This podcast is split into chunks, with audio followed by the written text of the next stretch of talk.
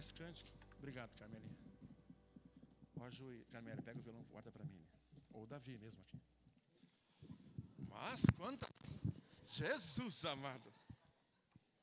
Eu quis cantar esse cântico porque o Senhor colocou no meu coração de dizer para aqueles que estão nos visitando, e hoje a reunião é para Jesus, em especial para aqueles que estão nos visitando, que a vida só tem sentido se nós conhecermos a razão de viver. E a razão de viver é uma pessoa muito amada, chamada Jesus Cristo, o Filho de Deus, o Filho do Deus Altíssimo. Não é uma igreja, a razão de viver não é uma igreja, a razão de viver não é uma família, a razão de viver é uma pessoa. E eu queria orar com vocês de novo. Eu quero compartilhar uma palavra com vocês. Em especial, lembrando que aqueles que nos visitam são muito bem-vindos. Amém? Quem nos visita aqui, só queria ver quem está visitando a gente aqui. Oh, que benção. Okay. Bem-vindos, viu, queridos? Está meio frio aqui, a gente no motor condicionado mesmo, quente ainda, mas. Jesus, obrigado, Senhor, porque Tu és a razão de todo o universo existir. Tudo foi criado para Ti, por meio de Ti, sem de nada do que foi feito se fez. E nessa noite nós queremos falar a Tua palavra, para que Teu Espírito Santo possa ministrar e falar com aqueles que estão nos visitando, Senhor. Mas também falar conosco, Senhor. Como tu és bom, Senhor. Como tu és bondoso, Senhor. Tem nos dado vida. Tem nos dado, Senhor Jesus, tantas coisas. Por misericórdia, Senhor. Ó oh, Senhor, nós te bendizemos, nós te agradecemos pelo teu amor por nós, Senhor. Obrigado, Senhor, que tu nos amaste sendo nós ainda pecadores longe de Ti, Senhor. Aleluia, Pai. Tu és convidado aqui, Jesus, para ministrar.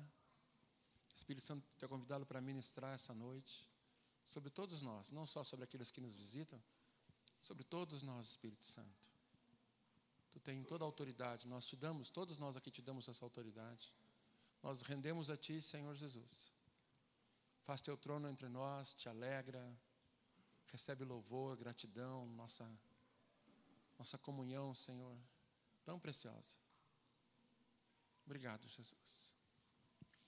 Amém. Queria que nós lêssemos um texto juntos, aqueles que foram convidados, deve estar perto de alguém que tem Bíblia, se não, pode ler com outra pessoa, mas eu vou ler aqui em voz alta. O texto está em Marcos, capítulo 6, nas nossas Bíblias, o livro de Marcos.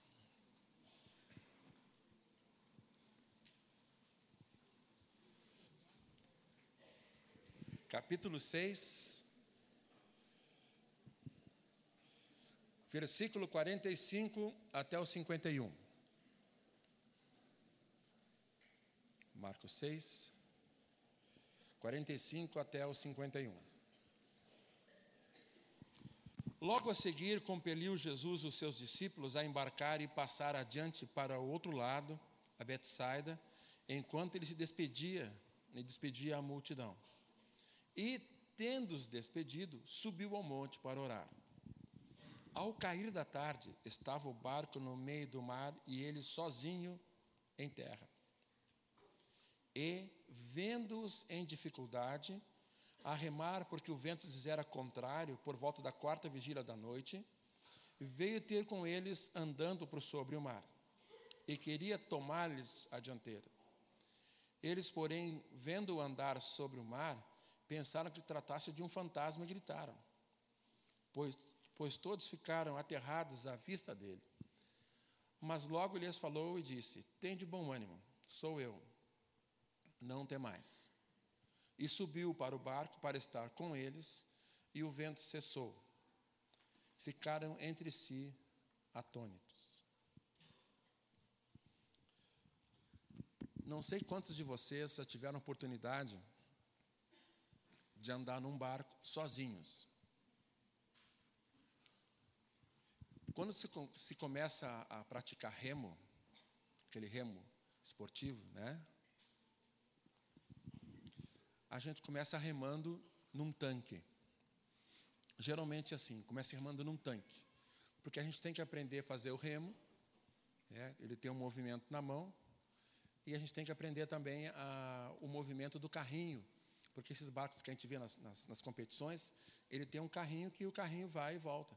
Então tem todo um, um preparo. Então a gente fica ali, dependendo da pessoa, fica um mês.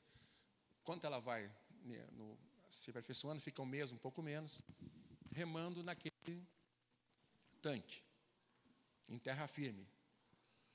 Depois de um mês, quem sabe dois meses, né, o tempo que ele, do investimento dele, ele vai remar num barco chamado, geralmente num barco chamado canói, ou é um barco ah, que não é ainda um barco de competição, é um barco de treinamento. Ele é mais estável que um barco de competição. O barco de competição, onde só vai uma pessoa, já chama-se esquife, e é um barco bem estável para quem sabe remar naquele barco. Para quem não sabe, não é recomendável, porque senão a gente pode quebrar o remo e mergulhar nas águas do Guaíba, no caso nosso aqui, né? E as águas do Guaíba não são boas para mergulhar.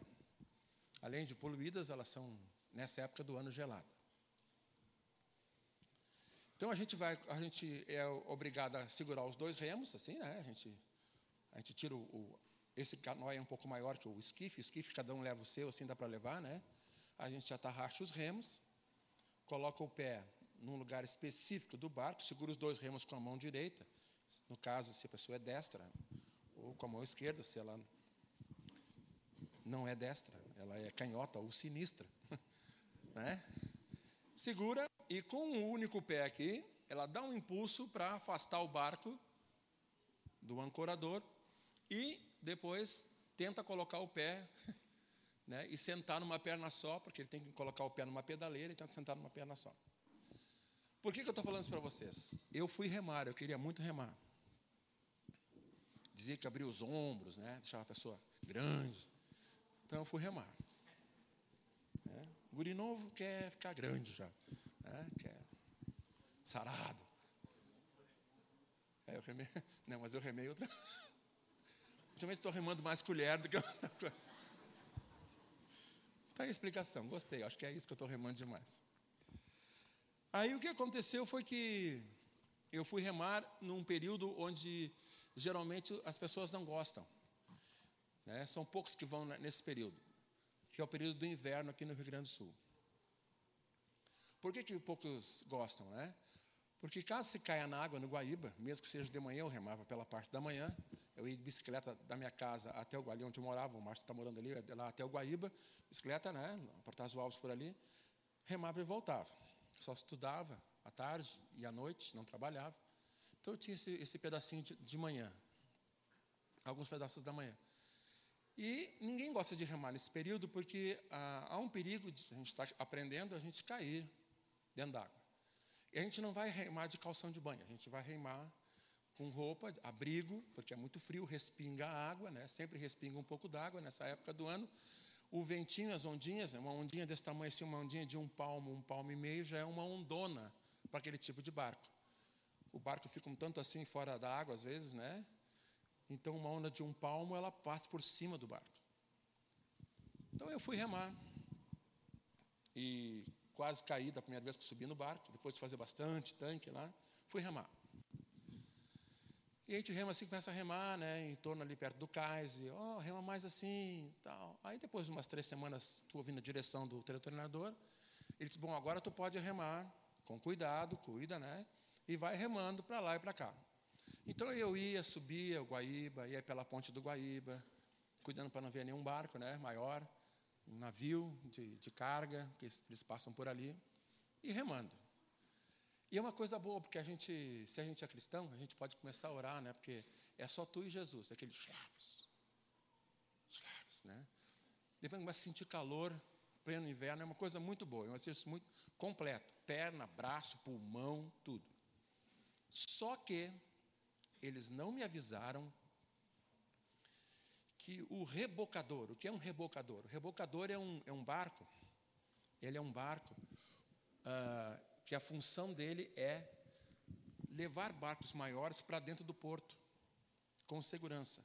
Ou ele emparelha com o barco vai direcionando o barco, o barco grande não tem muita mobilidade, algumas coisas. Ou então ele vem puxando, né, até chegar no canal do Guaíba, onde o barco grande, aqueles barcos graneleiros, barcos de depósito, até de carros, eles podem por si só sair via Lagoa dos Patos e até Santos e coisas assim.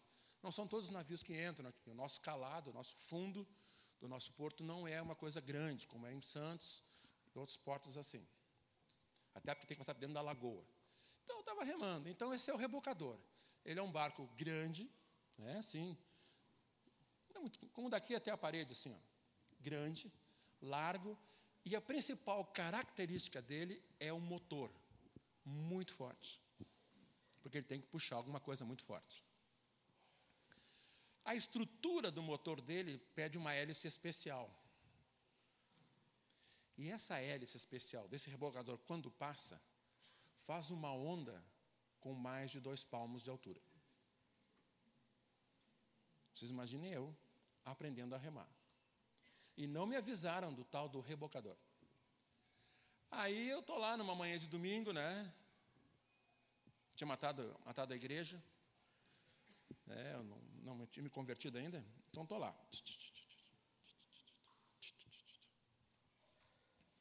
E passa o rebocador longe.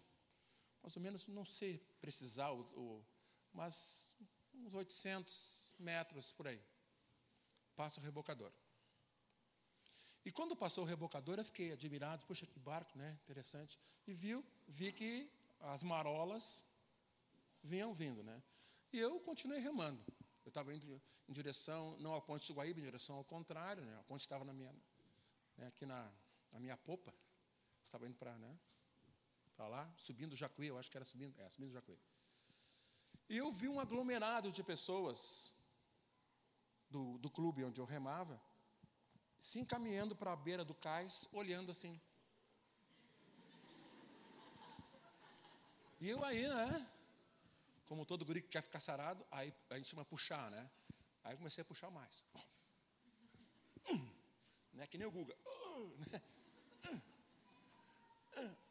E eles assim, né? Olhando. Numa dessa puxada, esse remo aqui, né? Eu não me lembro agora se era Boreste ou Bombordo, não me lembro qual é o nome do remo agora que é Boreste, não me lembro mais. Ele fez assim e lambeu só a água. Eu digo, ué, o que, que houve? Né? Eu não afundei o remo nem nada, nem levantei, eu estava no mesmo nível. Foi que a primeira marola tinha chegado no remo e eu, como o canoa é um barco estável, assim, para principiantes, ele, ele não virou. Mas se é um barquezinho menor, de competição, se tu dá uma remada assim muito forte, ele é capaz de desconcertar, né? E aí deu aquela remada assim no ar, eu olhei assim, né? E vem mais marola aí. Aí segurei os dois remos assim, né? E a marola. Então a gente tem que equilibrar assim. Passa, né? Tu vai assim com o remo. Não tenta remar, porque senão vai, vai tomar água. E o pessoal olhando. Assim, agora aquele novato, depois que eu descobri, né? Aquele novato vai mergulhar água dentro, né? Tomara que ele saiba nadar. Eu estava longe do porto. Tudo bem. Passou aquele susto, eu olhei para eles, o pessoal, alguns rindo assim, tudo, né? E eu continuei na, remando devagarinho. Só que por uma lei da física, as ondas, quando encontram uma parede, elas batem e voltam. Eu acho que é refração, que não me lembro mais nem o nome, mas faz tanto tempo que nem lembro. É uma refração. Embora elas encontrem aquelas ondas voltando, elas voltam fortes. E eu estou ali, né? Feliz da vida que tinha. Quando veio as ondas refratadas, refletidas. Olha, digo uma coisa para vocês. Ali eu vi a mão de Deus. Porque eu ia virar o barco. Porque não. Aí eu puxei assim, a gente olha para assim, né? A gente vai de ré, mas você está olhando aqui assim, imaginando, né? E tu fica distraído. Quando eu dei de cantinho de olho que vi um negócio assim, eu puxei, eu vi que tinha alguma coisa assim, quando eu puxei, aí não, nem lambeu a água. O remo ficou sozinho e ele quase escapou do, do, do pino onde prende, e eu perdi o equilíbrio, né? e com o remo assim atravessado, veio mais uma ondinha, duas, né? Eu botava o remo e o remo tranca, parece que aí tu te afoba, empurra o remo para cima assim, aí ele crava na água, e tu vai empurrar, não consegue, e o outro remo escapando, e eu digo, meu Deus, e agora? Mas aí Deus sempre é misericordioso, passou. Depois eu chegar lá no, eu a chegar lá no, no, no porto, né? É só, depois encostei, viu? Rapidamente encostei no porto lá, tirei os remos fora, né? Puxei o barco e o pessoal rindo de mim, né? Eu tomei banho, botei minha bicicleta e fui embora para casa. Nunca mais voltei para remar. Remei mais ou menos, treinei mais ou menos uns seis meses. Quando aconteceu isso, nunca mais. Fiquei desanimado. Então, quando a Bíblia fala que os discípulos, no versículo 48, vendo a dificuldade de remar, porque o vento era contrário, eu entendo um pouquinho isso. Agora, se a gente pega vento de proa, vento, né? Proa é a ponta do barco, a, a, a frente do barco. Quando se rema, se rema, a gente rema de costa para frente do barco. Pega um vento de proa, a gente, por mais magrinho que se seja, sempre é uma dificuldade.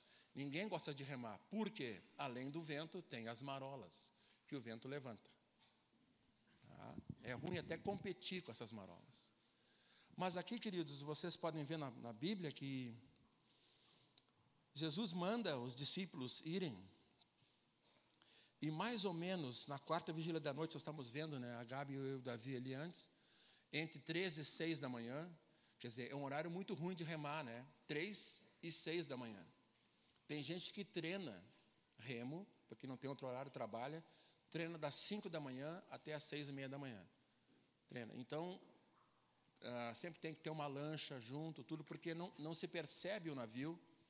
Né? A gente está distraído. Tem uns que botam um fone de ouvido para remar, então aí eles não ouvem mais nada. Né? Então tem que cuidar. Remar no escuro tem um problema. Os discípulos estavam remando tá, no começo da manhã. No mínimo, aqui tinha um lusco-fusco. O que, que é isso? Não era nem bem noite, não era bem dia. E Jesus está lá em terra, e eles estão tentando remar, e não conseguem remar. Dificuldade. Dificuldade. Se nós pegarmos os textos paralelos a esse texto, que está em Marcos, nós vamos ver que a dificuldade era muito grande. O que que Jesus fez? Jesus sai caminhando, entra, desce do monte, sai, né, entra, passa pela praia e continua caminhando, simplesmente caminhando, para ele não mudou nada. Pelo menos para mim, eu acredito que não mudou nada, ele continuou caminhando mar adentro. Assim como ele estava caminhando ali na terra, ele caminhou mar adentro, foi caminhando em direção ao barco. Agora vocês imaginam os discípulos, pessoas experimentadas, marinheiros experimentados, sabiam que a situação era difícil. Né? O barco até poderia virar. Estavam tentando remar e não conseguiam, não conseguiam, não conseguiam. Vem uma pessoa caminhando sobre as águas, isso não é comum. Eles tomaram o maior susto. A Bíblia fala que eles acharam que era um fantasma. Mas Jesus disse assim: tem de bom ânimo no versículo 50. Sou eu, não tem mais, não tenho medo. E subiu para a garupa do barco. para estar com eles. E o vento então cessou. O que eu queria falar nessa noite para aqueles que estão nos visitando e para nós também é o seguinte: eu não sei se a tua vida é um barco que está sem rumo. Tu percebe isso? Sem Jesus, sem Jesus, nós estamos na contramão de tudo que Deus quer para nós. Com Jesus, nós estamos andando no propósito amoroso de Deus. Interessante é que a palavra fala que todos nós pecamos. e carecemos da glória de Deus. Nós pecamos, mas eu não pequei. Alguns podem, mas eu nunca pequei. Ou então, eu acho que eu não pequei grandemente para Deus ficar bravo comigo. Não, primeira coisa que Deus não está bravo contigo. Mas uma coisa importante saber que quando Adão, o primeiro homem, decidiu viver sozinho, longe de Deus, ele passou essa independência e esse Deus, que era para ser o pai, o amigo, ele deixou esse Deus bem longe. Deus buscando as pessoas e as pessoas bem longe.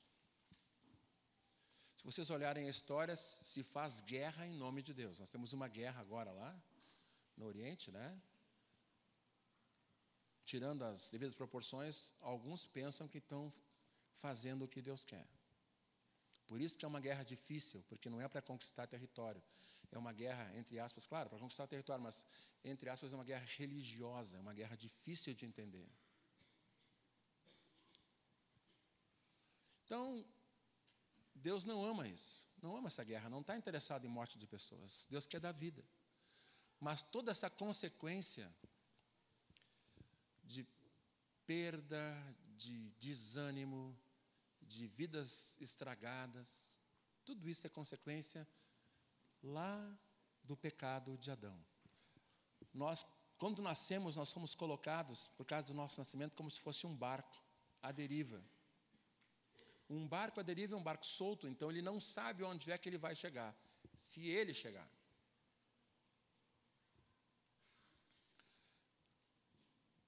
Na quinta-feira pela manhã, eu acordo cedo, ainda era noite, e eu ouvi uma gritaria ali na rua onde eu moro. E havia um homem batendo numa. um rapaz batendo numa moça.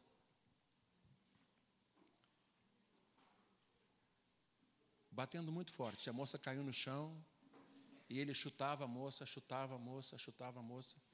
E eu comecei a orar ali, de onde eu estava na, na janela. E ele falava coisa e ela dizia assim: por favor, para. E ele chutava mais, chutava mais ela. Eu disse, senhor, eu vou ter que descer lá embaixo, mas misericórdia, né? Aí apareceu a mãe do rapaz, e mesmo assim foi com muita dificuldade que ele de, parou de machucar a moça. Isso que eu estou narrando acontece em qualquer lugar, em qualquer nível de sociedade, em qualquer nível de dinheiro. Acontece porque todo homem está longe de Deus. Alguns se envolvem com bebida, alguns se envolvem com droga, alguns se envolvem com amizades e sexo, e alguns fazem algumas coisas para tentar tapar não ter, não ter razão de vida, ou então fazem coisas que se arrependem. Por que, que eu fiz isso? Ou então justificam, tá bom, eu fiz uma coisa assim, mas também foi por isso que eu fiz.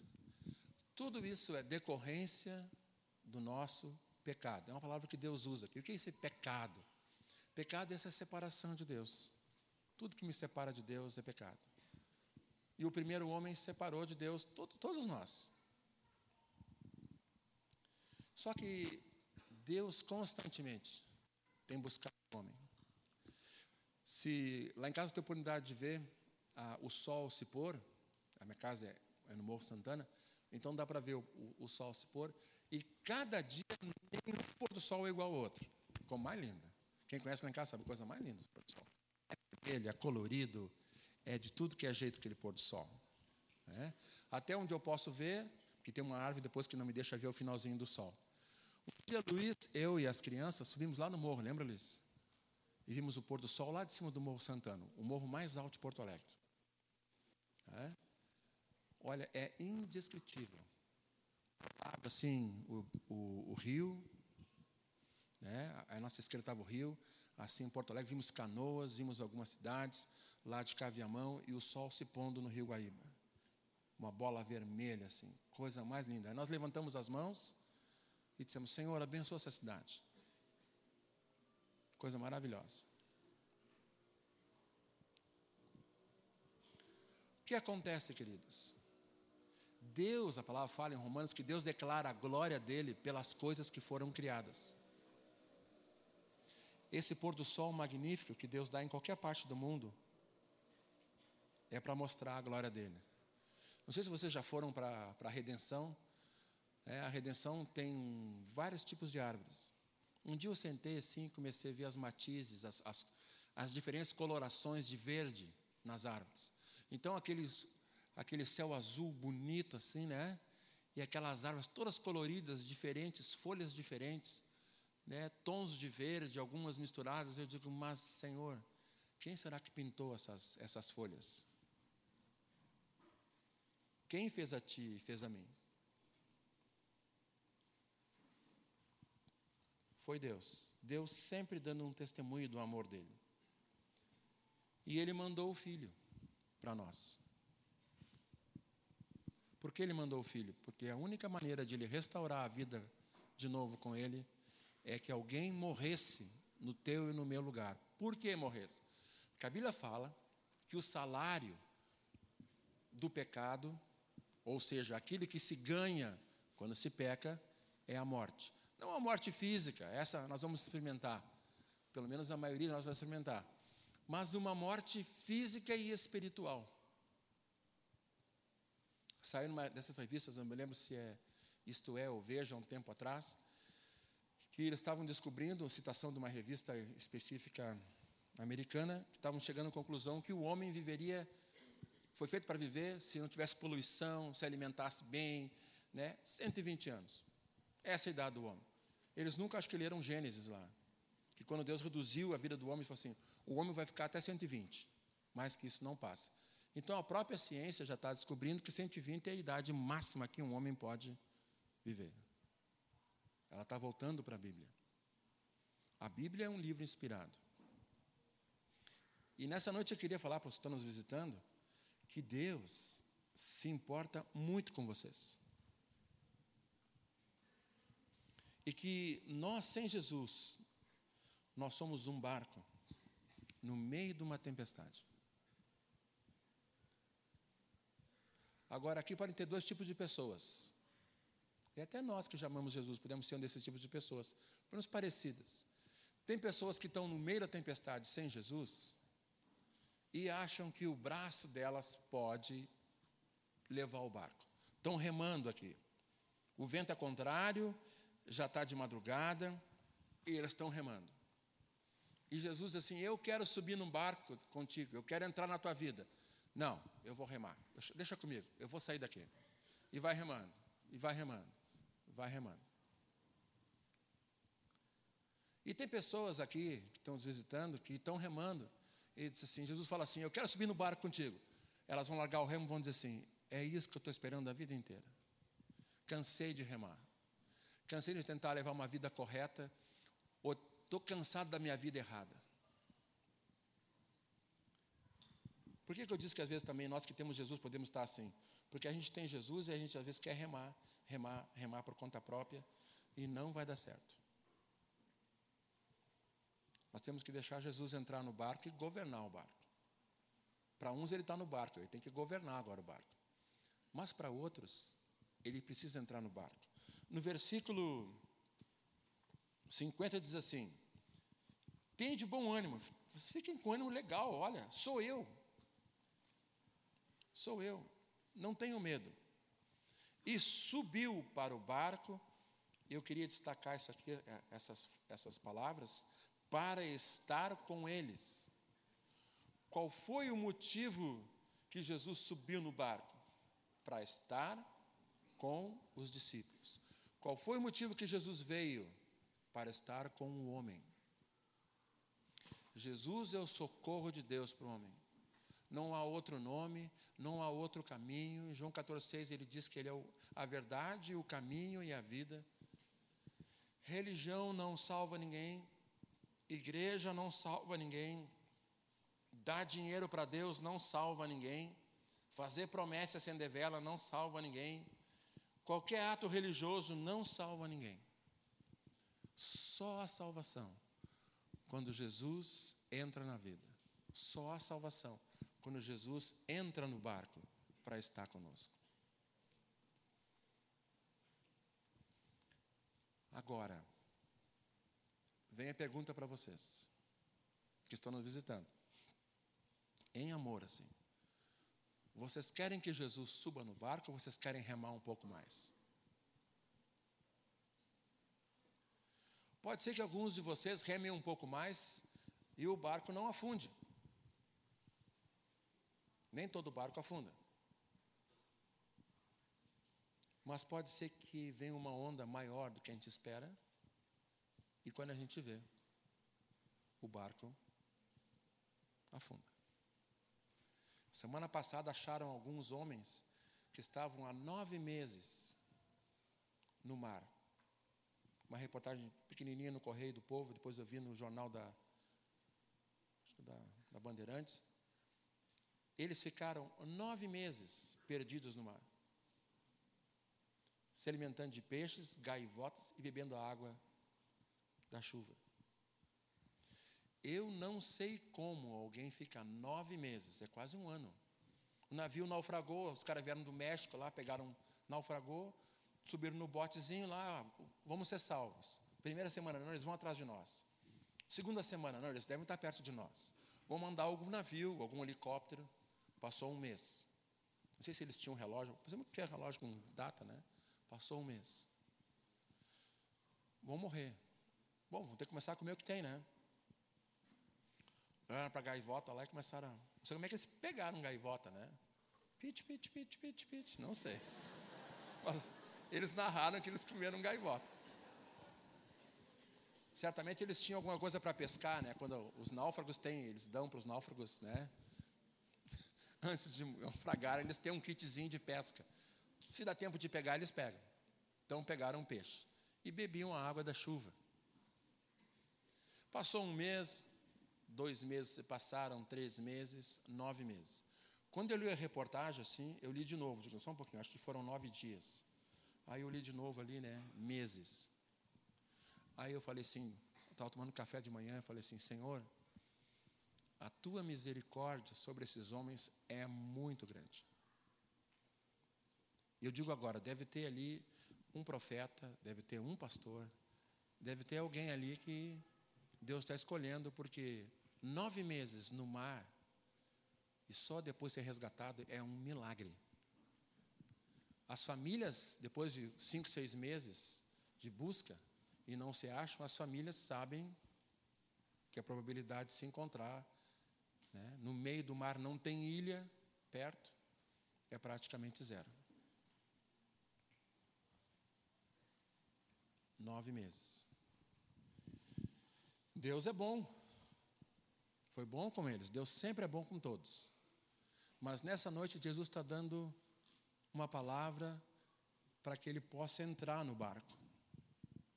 Ele está dizendo para vocês assim: Eu quero entrar no barco. E quando ele entra no barco, acontece no versículo 51, diz assim: E o vento cessou. Quando Jesus entra na nossa vida, as tempestades, elas se acalmam. Pode ser, a palavra nos afirma que depois vem dificuldades. Mas essas dificuldades que vêm sobre nós, depois que temos Jesus, não dá para comparar com o problema e a tempestade que nós tínhamos antes de ter Jesus. Porque agora vem toda a tempestade e nós estamos no barco com Jesus. E quero dar uma boa notícia para aqueles que estão nos visitando: o barco com Jesus não afunda. O barco com Jesus não afunda. Para quem é esse barco? Conheci uma irmã que, com menos de 10 anos, por aí, 10, 12 anos, já tinha tentado suicídio mais de uma vez.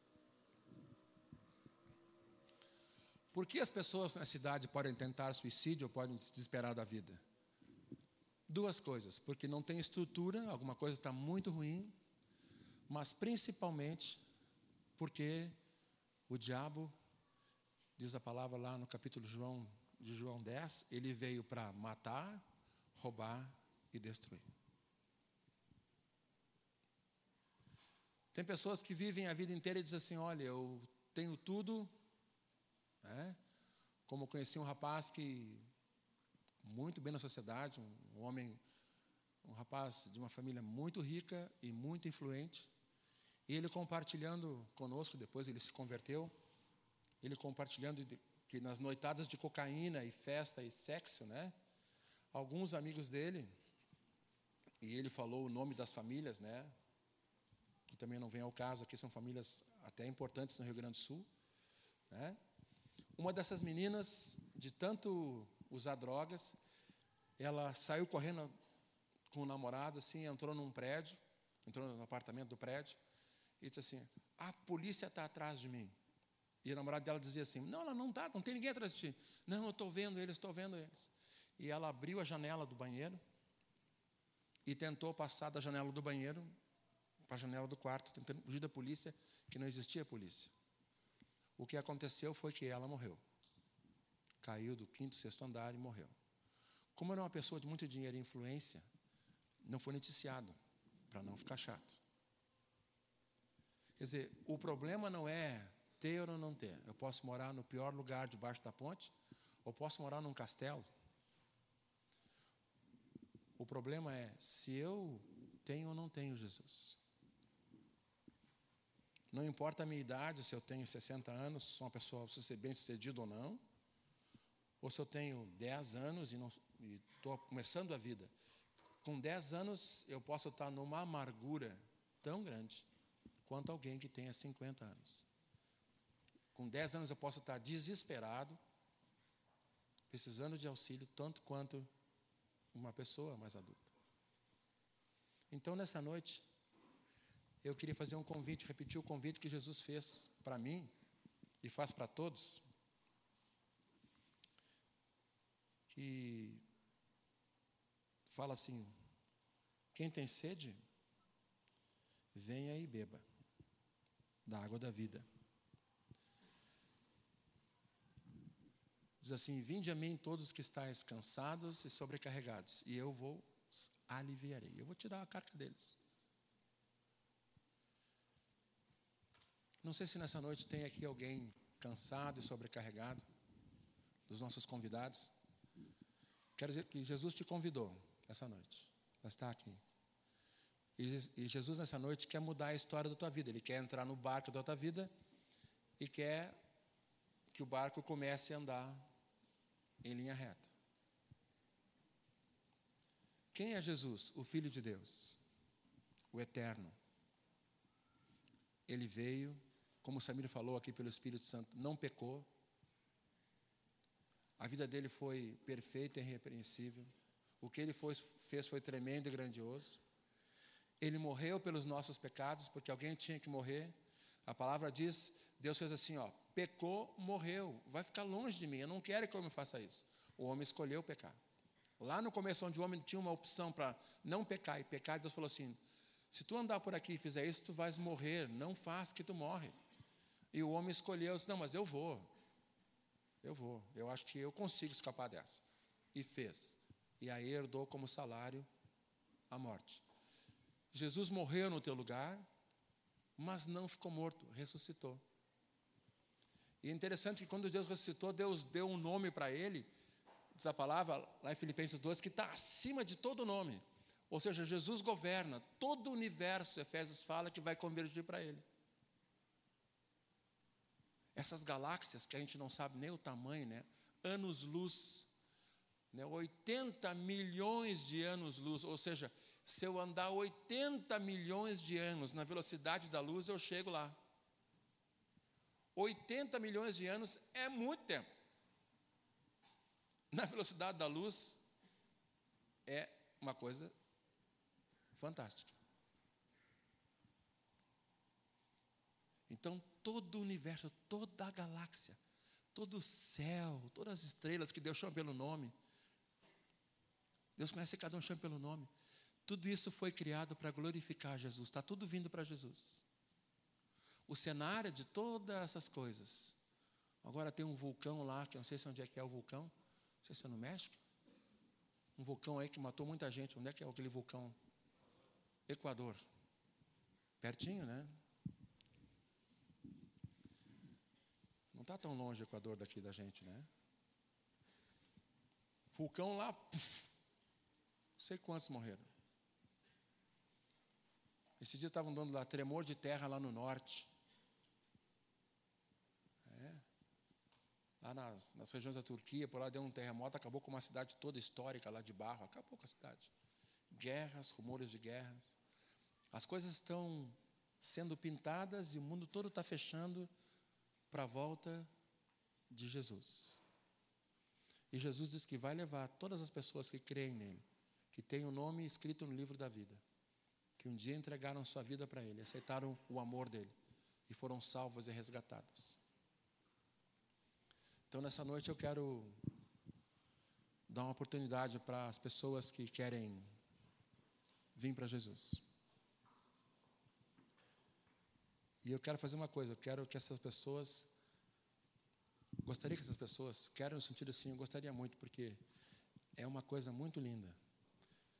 Elas possam vir aqui na frente, eu quero orar com elas, nós vamos orar com elas. E elas, dizendo sim para Jesus, tomem uma atitude de andarem com Jesus no barco e se tornem filhas de Deus. A palavra fala que a todos quantos o receberam, deu-lhes o poder de serem feitos filhos de Deus, a saber, aqueles que creem no seu nome. Eu vou pedir que a gente cante um cante que eu quero chamar vocês aqui na, aqui na frente. Quem gostaria de. Quem está no barco remando e quer entregar a vida para Jesus? Alguns vão dizer assim: olha, eu quero. Vem cá, Cláudio, vem cá. Vem cá, Luiz, junto com o Cláudio.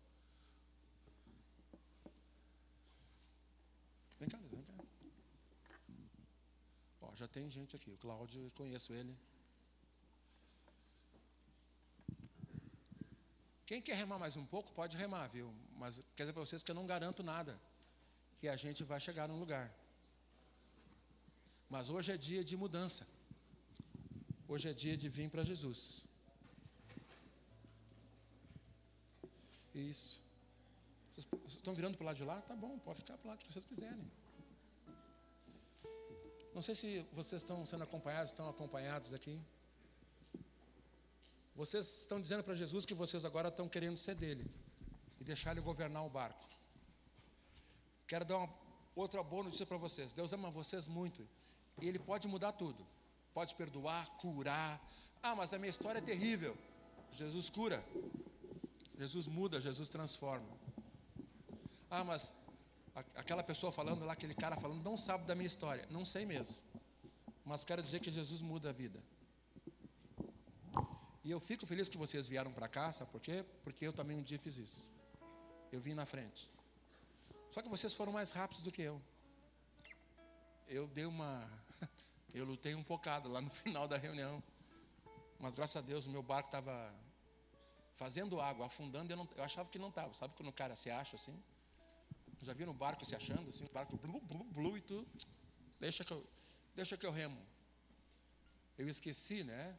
Não aprendi com o tempo que eu remava, que aquelas pequenas ondas, pequenininhas. A minha situação era assim, qualquer onda me afundava. Fazendo uma comparação com o tempo que eu remava, qualquer onda afunda aquele barquinho. Não precisa ser um ondão. Não sei se tem mais alguém aqui, mas nós vamos cantar. Vamos colocar de pé, queridos.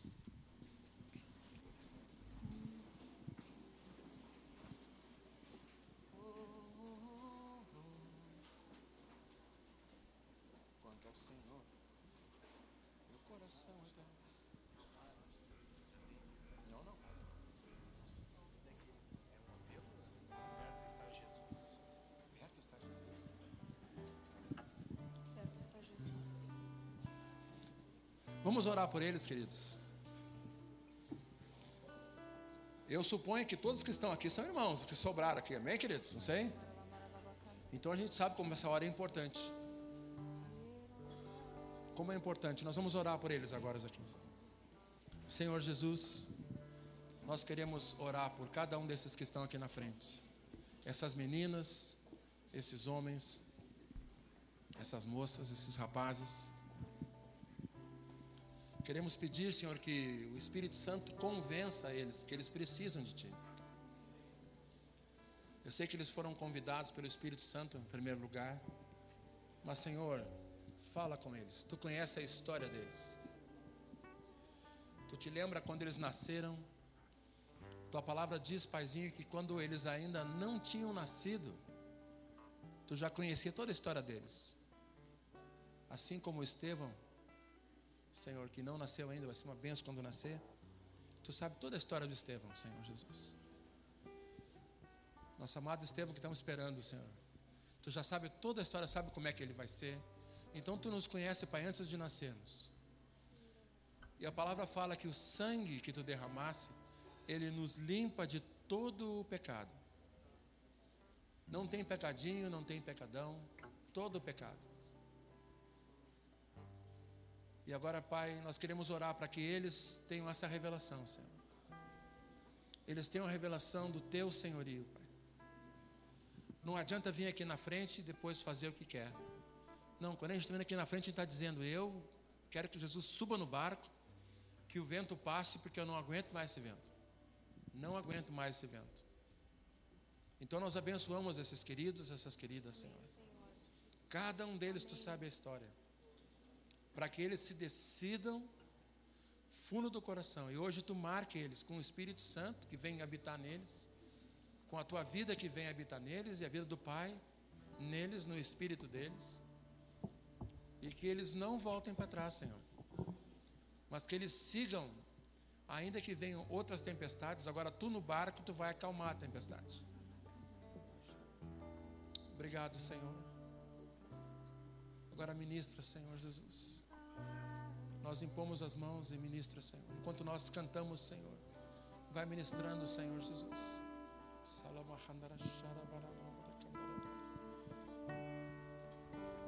Senhor, seus olhos passam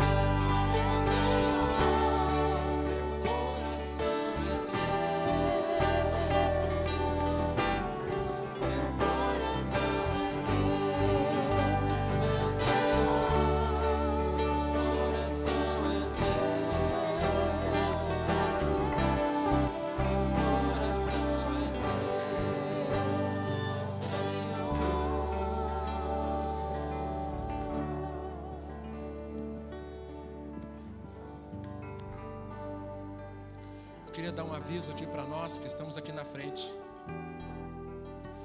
Vocês que vieram para Jesus agora. Só uma coisinha rápida assim, depois vocês continuam conversando. Sabe o que acontece, queridos? Acontece o seguinte: quando a gente vem para Jesus, todas as tempestades se acalmam, na hora. Mas Jesus diz assim: aquele que ouve a minha palavra e pratica a palavra, é igual a um homem que construiu uma boa casa sobre a rocha. Quando veio a tempestade, a casa não caiu. Vem a tempestade. Esse mundo não tem nada com Deus, então vem tempestade. Vem. Mas não vai cair a casa por quê? Porque nós estamos com Jesus. Outra coisa importante, nós temos um inimigo chamado Satanás, que já foi vencido, mas ele é muito chato. Então ele vem incomodar a gente. Vocês vão se defender dele dizendo assim: Satanás, não tenho mais nada contigo, eu dei minha vida para Jesus. Terceira coisa, vocês comecem a ler a Bíblia, que é a palavra de Deus. Ela vai lavar vocês e vai falar sobre Deus para vocês. Quarta coisa, vocês comecem a orar, a falar com Deus. Não precisa usar aquela palavra, ó oh, pai, né? Não, fala, Deus, é o seguinte, estou com um problema. Sou tua filha, agora estou com um problema. Eu preciso resolver esse problema. Tu que sabe, eu me entreguei, tu falou que vai dirigir, então eu vou confiar. Comecem a orar. Tenha um tempo de oração. Um tempo de vida com Deus, um tempo de orar. Vou aprender a orar. A gente não sabe tudo. E a última coisa, estejam perto de alguém que ama Jesus. Alguém vai ensinar vocês a andar com Jesus. Todo mundo aqui tem alguém pertinho para andar com Jesus. E antes de sair, vocês deem o nome de vocês, porque nós queremos saber o nome, onde vocês estão. Vocês são nossos irmãos e vocês são muito amados nossos também e de Deus. E agora nem se fala. Então a gente quer o endereço, quem trouxe vocês. Vocês não saem sem isso, porque Deus tem um propósito para vocês também nisso. Amém? Então vocês podem reunir aqui no cantinho, para cá. Quem, não sei quais são os nossos amados que estão anotando. Todo mundo então aqui, ó, não deixa ninguém sair aqui. Demetrios e sua equipe maravilhosa de apoio. Vamos sentar, queridos, enquanto nós temos aqui esse grupinho aqui. Eles estão anotando aqui, nós vamos sentar, temos alguns avisos.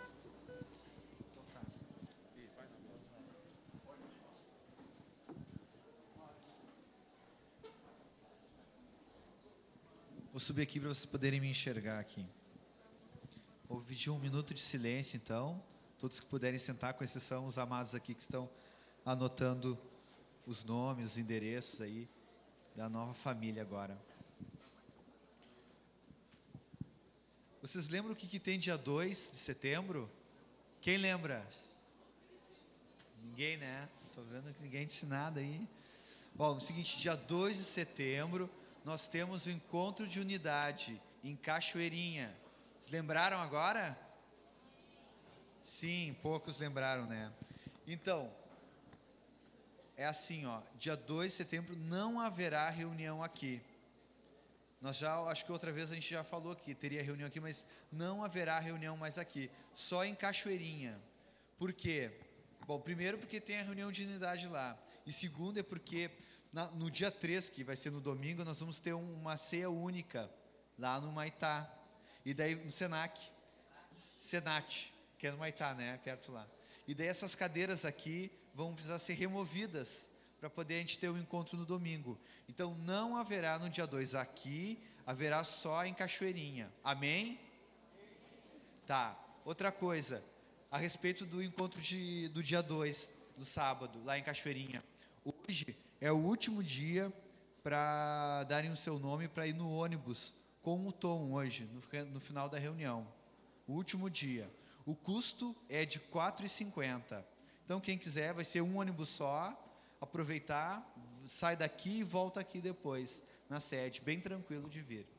Bom, como no sábado, então, vão ter pessoas que vão lá no, no, no- encontro, eu certamente eu creio que nem todos vão poder estar, né?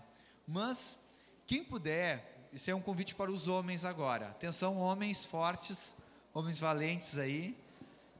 Olha o convite que eu vou fazer, né? Aqui, às 18 horas, aqui na sede, no dia 2. Quem quiser vir, né? O Tom falou tanto assim, exercitar, né? O remo, abre a caixa, fica forte, cresce. Pois agora o convite é para ajudar a carregar as cadeiras aqui. E a boa novidade é que essas cadeiras agora são mais leves que aquelas de, de metal né, e plástico duro que tinham antes aqui. Amém? Eu sei que certamente sempre tem um coração bondoso e dadivoso para vir ajudar aqui. O outro recado que eu tenho para dar para vocês é sobre o retiro de jovens. Quantos não se, não se inscreveram ainda? Poucos, né? Que bom. E quantos já se inscreveram? Ah, tá pouquinho aqui. Será que esses que não levantaram a mão nenhum não vão no retiro? Bom, é o seguinte, ó. Atenção. Dia 10 de setembro é o último dia para inscrição dos irmãos que estão aqui em Porto Alegre. 10 de setembro, tá? 30 reais na hora e 20 depois. Amém? Outra coisa aqui sobre a- o retiro é que assim, ó, retiro é dia 22, 23 e 24. 22 é sexta-feira de noite. Então, a partir das 17 horas, quem quiser estar lá já na chácara, vai ter alguém já esperando vocês ali. Se tem mais alguma coisa. Tá, e o, a o carro, né? E amados, quem vem de carro, né? O Kellerman tem sempre nos ajudado aqui, cuidando dos nossos carros aqui. Não precisam estar de carro, podem estar de carona também, quiser puxar uns 50 centavos, um real para ajudar. Sempre é, ajudam eles, sempre tem nos co- colaborado e incessantemente aí. Obrigado. Até é uma coisa que a gente podia aprender como igreja, né? Chegar lá e quem está de carona ajudar também. Tem gente que vai de carona, senta no carro e. Obrigado. Querido, podia ajudar, né? Gasolina. hã? Queria aproveitar. O Deco está aí, né, Deco? Deco tá lá o Deco. É o seguinte. ah, eles conseguiram um ônibus para nós. tá? ele vai sair daqui, como o Demetrios falou, e vai até Cachoeirinha e volta para cá. Só que essa semana, o, o pastor Walter, da Junto ao Pai, me telefonou e perguntou assim: Tom, que encontro é esse? Eu falei: é um encontro de unidade que começou há alguns anos atrás. Então, o pessoal do Junto ao Pai também vai estar junto com a gente lá. Vai todo mundo pertinho do Pai lá, ladinho do Pai. Então, nós estamos esperando, se tudo der certo, mais gente do que estava aqui.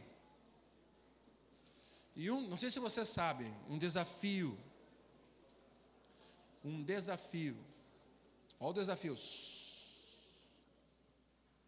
Em 10 segundos, não, 10 não, 20 segundos digo qual é o desafio. Nós queremos fazer um encontro no anfiteatro Pôr do Sol. Com 10 mil jovens. Amém? Amém? Pode ser? Aleluia as congregações todas lá, todo mundo com a mesma roupa, lavado no sangue, bonitinha.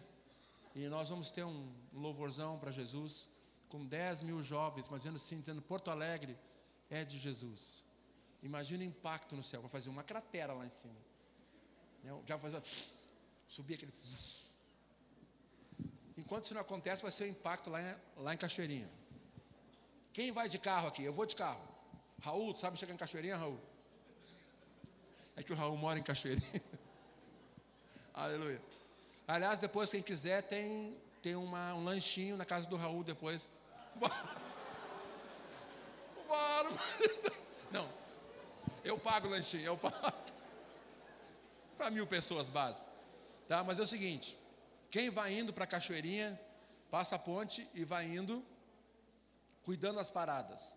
Na parada 55, 55, tá? tem uma sinaleira. Né? Ah, quem conhece Cachoeirinha sabe, vem as, as ruas e, e tem uma sinaleirazinha para ir para o lado sempre. Então começa a parada 51, 52. A 51, se eu não me engano, tem um posto Shell, é onde mora o Marco e a Berenice.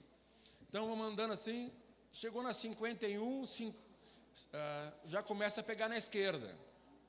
Chegou na 55, já pega a esquerda, entra naquela rua, entra direto, né, André? Tem uma sinaleira, né? Para entrar na sinaleira. Esquerda. Vem cá um pouquinho, tu que conhece aqui bem melhor que nós aqui. É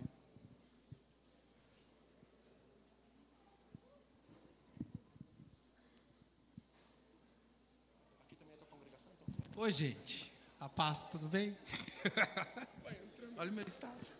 Que horror. Seguinte. Pega a 50, vou dar 50, e 51, tá? A 51 vai pegando para tua esquerda. Aí sempre tem uns canteirinhos assim que entra para a rua, né? Que vai entrar lá para outro lado. Aí vai ter uma sinaleira antes daquela lomba que sobe antes do shopping do Vale. Ah, viu? Tem uma sinaleira. Naquela sinaleira vocês dobram à esquerda e logo a primeira direita e depois à esquerda. esquerda, direita, esquerda. Já está na rua da igreja. Vocês vão ver uma igreja assim grande, bonita e tal que eles estão arrumando. Direita, esquerda, direita. Não vamos fazer esquerda, direita, esquerda, porque como é? É direita, esquerda, esquerda, direita, esquerda. Esquerda, direita, esquerda. Tá, eu vou lá. Esquerda, direita, esquerda. Quem vai de carro aí? Quem vai de carro? Um, dois, três, quatro, cinco, seis, sete, oito, nove, nove, nove, dez, onze, doze, treze, 14, 15. 15 carros. 15 vezes 15 vezes 5, 75, é isso? Estou bom na matemática. Vamos nos saudar, queridos, todos lá. E hoje a inscrição não. André, um detalhe: precisa pagar hoje? Não. Paga no dia 4,50. Tem que se inscrever. Só que é o seguinte: eu vou passar a inscrição para o meu